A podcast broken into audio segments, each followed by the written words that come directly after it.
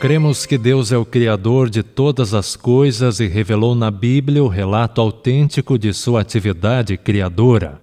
Em seis dias, fez o Senhor os céus e a terra e tudo que tem vida sobre a terra, e descansou no sétimo dia dessa primeira semana. Assim, ele estabeleceu o sábado como perpétuo monumento comemorativo de sua esmerada obra criadora.